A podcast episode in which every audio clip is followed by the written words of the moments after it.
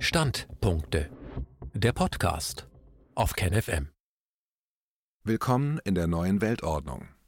Die Transformation der Welt in eine Dystopie hat sich schon lange am Horizont abgezeichnet. Nun ist dieser Wandel im vollen Gange. Ein Standpunkt von Ulrich Mies. In der alten Normalität war häufig von einer neuen Weltordnung die Rede. Was damals noch etwas abstrakt schien, nimmt nun während des Corona-Ausnahmezustandes Gestalt an. Was neu zu sein scheint, ist im Grunde genommen eine Verschärfung und Zuspitzung der tiefen staatlichen Aktivitäten und Psyops der letzten Jahrzehnte. Sah man in der alten Normalität nur sporadisch die Spitzen flossen, springen die gierigen Haifische des Raubtierkapitalismus nun unverhüllt aus dem Wasser. Sie sind sich ihrer Macht so sicher, dass sie gar nicht mehr groß Anstalten machen, im Verborgenen zu operieren. Der Politologe Ulrich Mies skizzierte diese düsteren Entwicklungen bei einer Rede in Bochum. Nach 16 Monaten Corona-Terror steht für kritische Zeitbeobachter fest, wir stecken in einer gigantischen Lügenpandemie, mitten in einer transnational orchestrierten psychologischen Kriegsoperation gegen die Völker. Bereits kurze Zeit nach Ausrufung der sogenannten Pandemie waren die Widersprüche, die Willkürmaßnahmen und der permanente Rechtsbruch offensichtlich Spätestens nach einigen Wochen hätten allein die folgenden Maßnahmen und Aktivitäten der Regierungen jeden Menschen aufhorchen lassen müssen. Ich will nur einige wenige Punkte nennen. Die Freistellung der Impfkonzerne von jeder Haftung, die Instrumentalisierung der Menschen als Versuchskaninchen für nicht hinreichend erforschte Impfstoffe, die degutante Unterstützung spezifischer Impfkonzerne durch die deutsche Regierung, die systematisch geführten Angstkampagnen die unglaubliche Gleichförmigkeit der Berichterstattung und die gezielte Zerstörung des Klein- und Mittelstandes. Und dann sind da noch die unaufgeklärten politischen Morde im In- und Ausland. Angstproduktion und Corona-Terror. Die Corona-Krise ist die perfektionierte Fortsetzung des Terrors mit anderen Mitteln. Das Ziel der Herrschenden war immer, die breite Bevölkerung mit Angst unter Kontrolle zu halten, der produzierte Terror beginnt bereits in den 1960er, 1970er Jahren mit Italien als Labor, dann weiter in München 1972, im August 1980 in Bologna. Seitdem folgten Anschläge in London, Madrid, Amsterdam, Oslo, Paris, Brüssel, Nizza, auf dem Maidan, Ukraine, in Berlin und Hanau.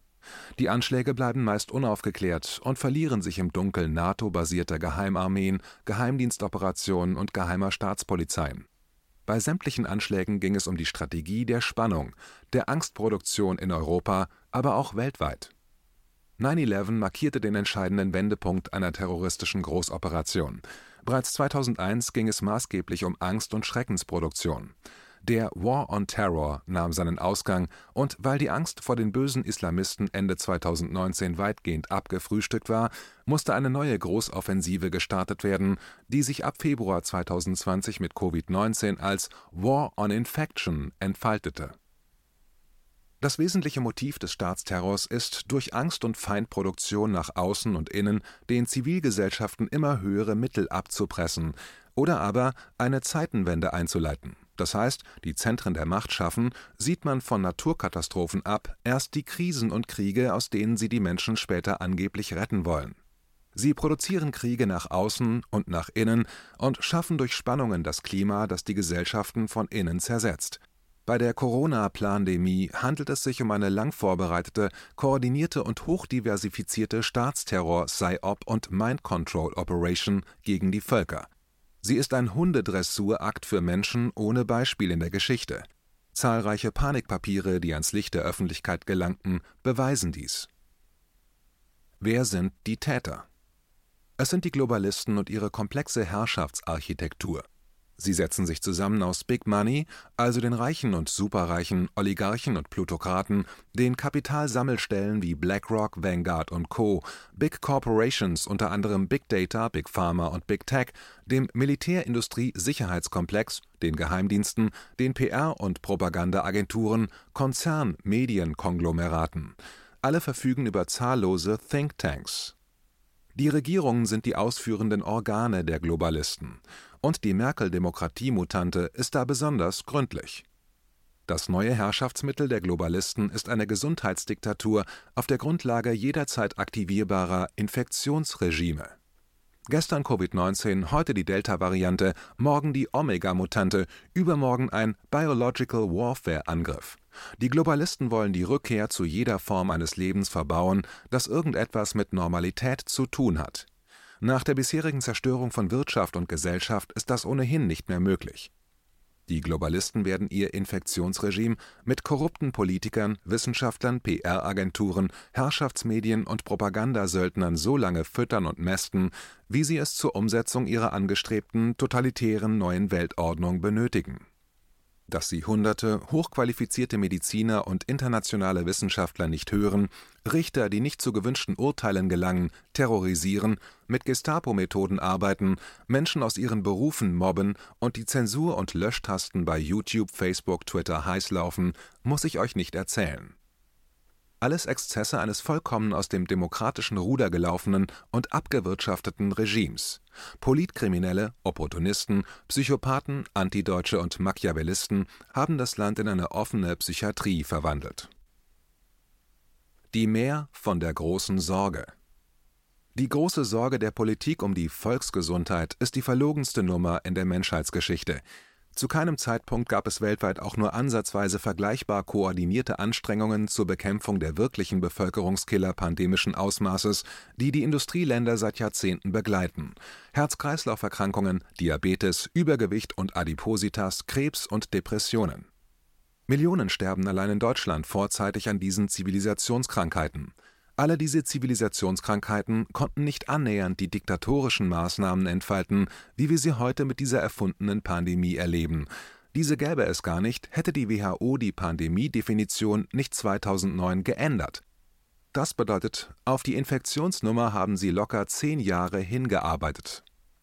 Die sorgenvollen Bekundungen der Merkel-Regierung zur Bevölkerungsgesundheit sind erstunken und erlogen Läge der herrschenden Politikkaste dieses Landes das Wohlergehen der Bevölkerung am Herzen, hätte sie das Gesundheitswesen nicht Profithaien und ihren korrupten Provisionskomparsen in den Rachen geworfen, die Kliniken nicht privatisiert, die Krankenhauskapazitäten nicht abgebaut und diese nicht unter das Primat der Profiterwirtschaftung gestellt.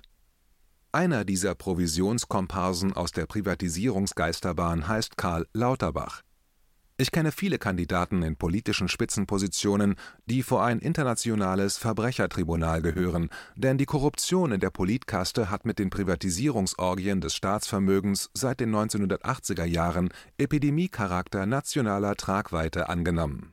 Eine militärische Befreiung von außen, die dieses Land noch retten könnte, ist leider nicht zu erwarten.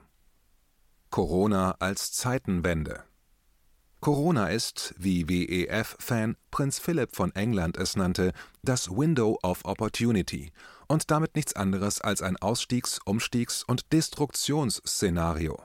Die Globalisten erkannten, dass sie mit ihrem alten Kapitalismusmodell so nicht mehr weitermachen konnten und den Planeten vor die Wand fahren würden Corona heißt nun das neue Geschäftsmodell des Übergangs, bis sie mit Great Reset und vierter industrieller Revolution da angekommen sind, wo sie wirklich hinwollen, in die New World Order oder One World Order.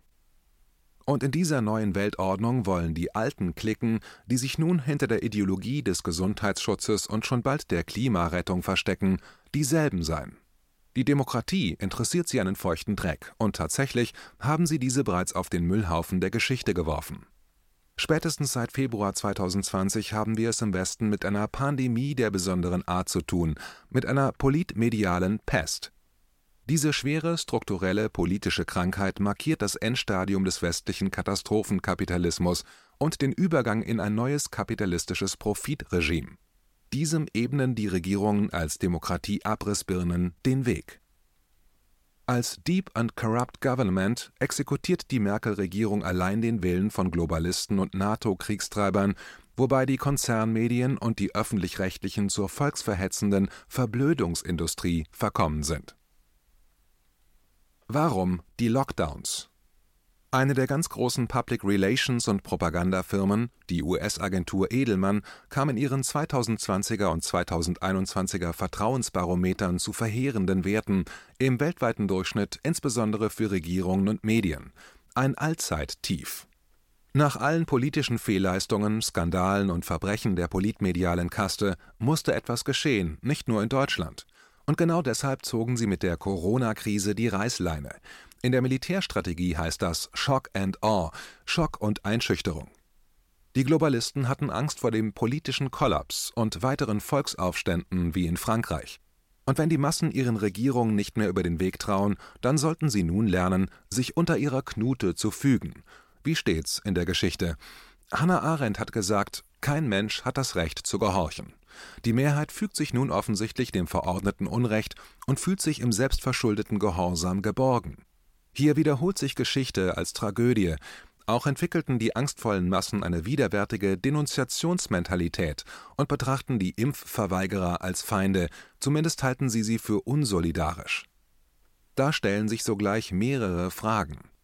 Solidarisch mit wem eigentlich? Mit Johnson Johnson, BioNTech, Pfizer, AstraZeneca, Moderna, mit der Bill and Melinda Gates Foundation, mit der Rockefeller Stiftung, mit der durch Privatinteressen unterwanderten WHO, mit Pentagon, DARPA, Apple, Microsoft, NSA, CIA, mit den Demokratieabräumkommandos in den europäischen Regierungsspitzen? Solidarisch mit der stalinistischen Lagerkommandantur eines rot-rot-grünen Berliner Senats?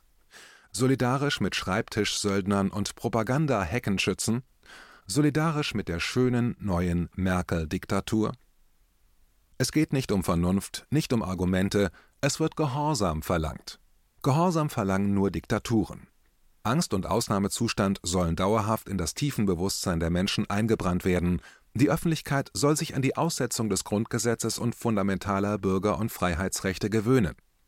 Dazu haben sich kranke Juristenhirne das vierte Bevölkerungsschutzgesetz ausgedacht, Allein die Bezeichnung ist schon eine Unverschämtheit. Es handelt sich um ein totalitäres Ermächtigungsgesetz 2.0 mit Anleihen aus vergangen geglaubten Zeiten. Die Mehrheit unterwirft sich, sie wartet auf Gnade von oben und holt sich den Tagesbefehl aus Fernsehen und Radio ab. Machen wir uns keine Illusionen, für die Mehrheit war die Demokratie nie etwas anderes als ein Konsumartikel.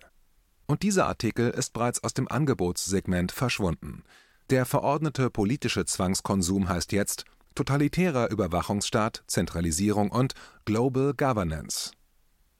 Die wirklichen Akteure der Weltbühne sind die großen und kleinen Kapitalverwalter und Kapitalsammelstellen, die über die unglaubliche Investment- und Korruptionspower in Höhe von weit mehr als 100 Billionen US-Dollar verfügen. Die gigantischen Vermögen der Superreichen und Reichen sind dabei noch gar nicht berücksichtigt. Das sind die wahren Zentren der Macht. Die herrschenden Politiker exekutieren die Reichtumsverteilung von unten nach oben und die Plünderung der Staatsvermögen. Mit dem Lockdown als Schockstrategie will die Finanzindustrie alle Staaten in die Totalverschuldung treiben und Generation auf Generation in die Schuldknechtschaft stürzen.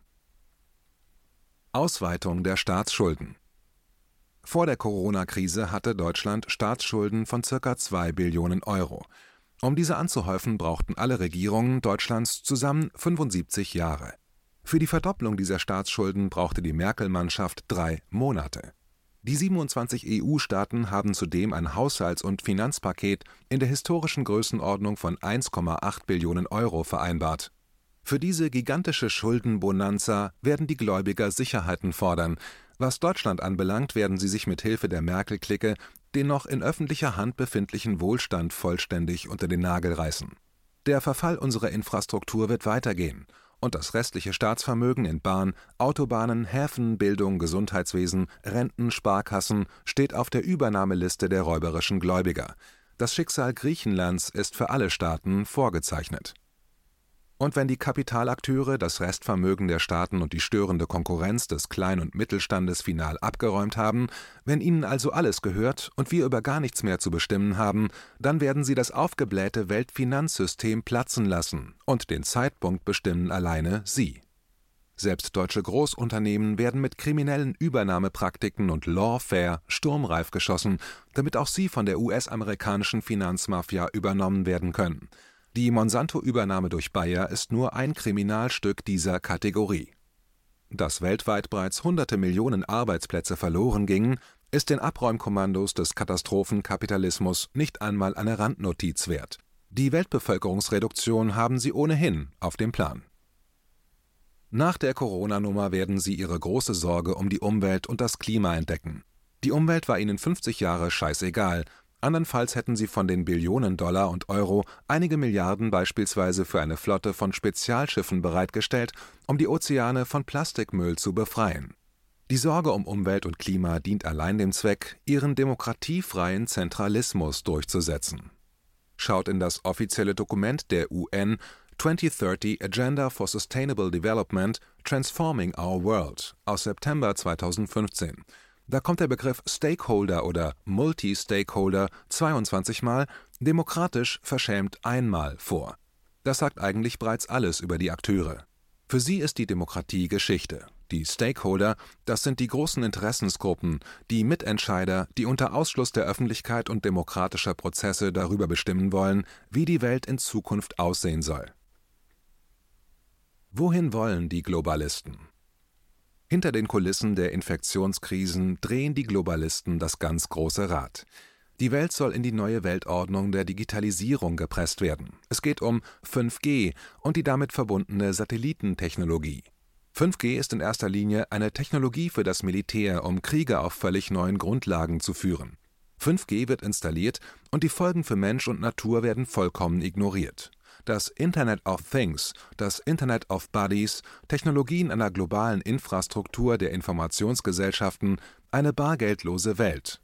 Zwangsimpfregime unter Einsatz von Gen- und Nanotechnologie, künstliche Intelligenz in Verbindung mit Post- und Transhumanismus, der Verschmelzung von Mensch und Maschine und den Aufbau von Smart Cities. Forderungen für einen Neuanfang zum Schluss möchte ich noch einige Gedanken äußern, wie ich es denn gerne anders hätte. Auflösung der Parteien in ihrer bisherigen Form und Funktion. Auflösung der korrumpierenden Lobbykomplexe. Auflösung der Geheimdienste, zumindest deren massive Reduzierung.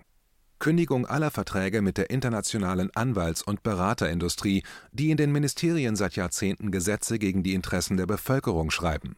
Neugründung der Europäischen Union als Europa der Völker, nicht der Konzernwirtschaft und Machteliten. Austritt aus dem militärischen Teil der NATO. Kündigung aller Truppenstationierungsverträge. Austritt aus Weltbank, Internationalem Währungsfonds als Unterdrückungsprojekte des internationalen Finanz- und Anlagekapitals.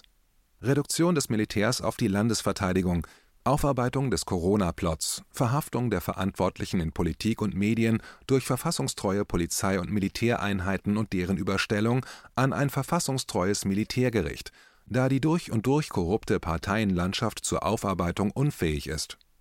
Abschaffung der Politikerimmunität Konfiszierung der Parteivermögen respektive Politikervermögen bei nachgewiesenen Verfassungs Rechtsbrüchen sowie der Schädigung der Allgemeinheit Strafbewährung bei Bruch von Amtseiden, Stärkung der direkten Demokratie, erstmalige Herstellung der Gewaltenteilung, völlige Neuordnung der Medien, das heißt Unterstellung unter volksdemokratische Kontrolle. Eine neue Politiker- und Politikerinnengeneration muss sich im Leben bewährt haben, muss ethisch-moralischen Grundsätzen der Verfassungs- und Rechtstreue genügen und hierfür vor der Übernahme von öffentlichen Ämtern Rechenschaft ablegen nicht jeder charakterfreien Deppin, nicht jedem Deppen, die man in der herrschenden Parteienlandschaft so zahlreich besichtigen kann, darf ein politisches Amt zur Verfügung stehen. All dies käme der Gründung einer neuen Republik nach einer verfassungsgebenden Versammlung gleich. Die erforderliche Neugründung wird aus meiner Sicht erst dann die notwendige Schubkraft entfalten, wenn sich die US-amerikanische Bevölkerung im Wege einer neuen Revolution von den eigenen Schmarotzern des Deep State befreit hat noch ein Wort zum Samstag. Noch nie in meinem Leben habe ich so viele großartige Menschen kennengelernt wie seit März, April 2020. Und ihr seid ein Teil davon. Dafür danke ich euch. KenFM ist crowdfinanziert und unabhängig. Leiste deinen Beitrag zu freier Presse und unterstütze unsere Arbeit finanziell. Wenn du zukünftig keine Beiträge verpassen willst, abonniere den KenFM Newsletter und installiere dir die KenFM App für iPhone und Android. Weitere Informationen auf canfm.de/support. Hallo Community. In diesem Video möchten wir euch das Thema Bitcoin ans Herz legen. Wir werden euch erklären, was Bitcoins sind, wie man damit bezahlen kann und welche Bedeutung diese Währung für KenFM hat. Viele von euch haben sicher schon von Bitcoin gehört oder nutzen es sogar privat. Wie ihr KenFM mit Bitcoins unterstützen könnt und warum das für uns aktuell sehr wichtig ist, verraten wir euch jetzt. Das ist ein Bitcoin. In Wirklichkeit existiert so ein Bitcoin aber gar nicht. Es gibt ihn nur virtuell im Internet als digitale Währung in einem digitalen Konto. Bitcoin ist eine sogenannte Kryptowährung, die bekannteste weltweit. Man kann damit via Computer oder Smartphone einkaufen, spenden oder sich gegenseitig Bitcoins zuschicken. Bitcoins kann man wie Währungen oder Edelmetalle zum aktuellen Wechselkurs kaufen, verkaufen oder von Freunden zugeschickt bekommen. Einzige Voraussetzung ein E-Wallet, zu Deutsch eine elektronische Geldbörse. Das ist ein Account oder Konto, über das man Bitcoins empfangen oder versenden kann. Wie ihr wisst, nutzen auch wir bei KenFM schon seit ein paar Jahren Bitcoin, damit wir im Notfall auch finanziell unabhängig bleiben können, zum Beispiel von Banken, die uns nicht mehr mögen. Da viele Banken mit unserer Berichterstattung nicht einverstanden sind und nicht im Zusammenhang mit KenFM genannt werden möchten, kam es in den letzten Monaten so weit, dass uns gar keine Bank mehr mag. Weshalb wir leider damit rechnen müssen, vom kompletten IBAN-Zahlungsverkehr ausgeschlossen zu werden. Deshalb der Appell an euch, beschäftigt euch jetzt schon mit der Funktionsweise von Bitcoin, damit ihr uns auch im Notfall trotzdem weiter unterstützen könnt. Alles, was ihr dafür tun müsst, ist, eure bisherige Unterstützung in Euro einfach in Bitcoin an uns zu senden. Dazu legt ihr einfach eine kostenlose E-Wallet an, wandelt einen Betrag eurer Wahl in Bitcoin um und sendet uns diesen an unseren Bitcoin-Account. Den Link findet ihr unter jedem unserer Beiträge sowie unter diesem Video. Alternativ dazu könnt ihr aber auch diesen QR-Code mit eurem Smartphone scannen. Übrigens, eine detaillierte Schritt-für-Schritt-Anleitung haben wir zum Nachlesen für euch schon einmal vorbereitet. Ihr findet sie auf canfm.de/bitcoin. Ob Bitcoin oder Kryptowährungen wirklich die Zukunft des Geldes sind, wissen wir nicht. Aber vielleicht ist das bald unsere einzige Option, so unabhängig wie möglich und vor allem ohne Bankkonto für euch in Zukunft weiterhin freien und unabhängigen Journalismus machen zu können. Wir hoffen sehr auf eure Unterstützung und sagen jetzt schon tausendmal Danke. Euer Team von KenFM.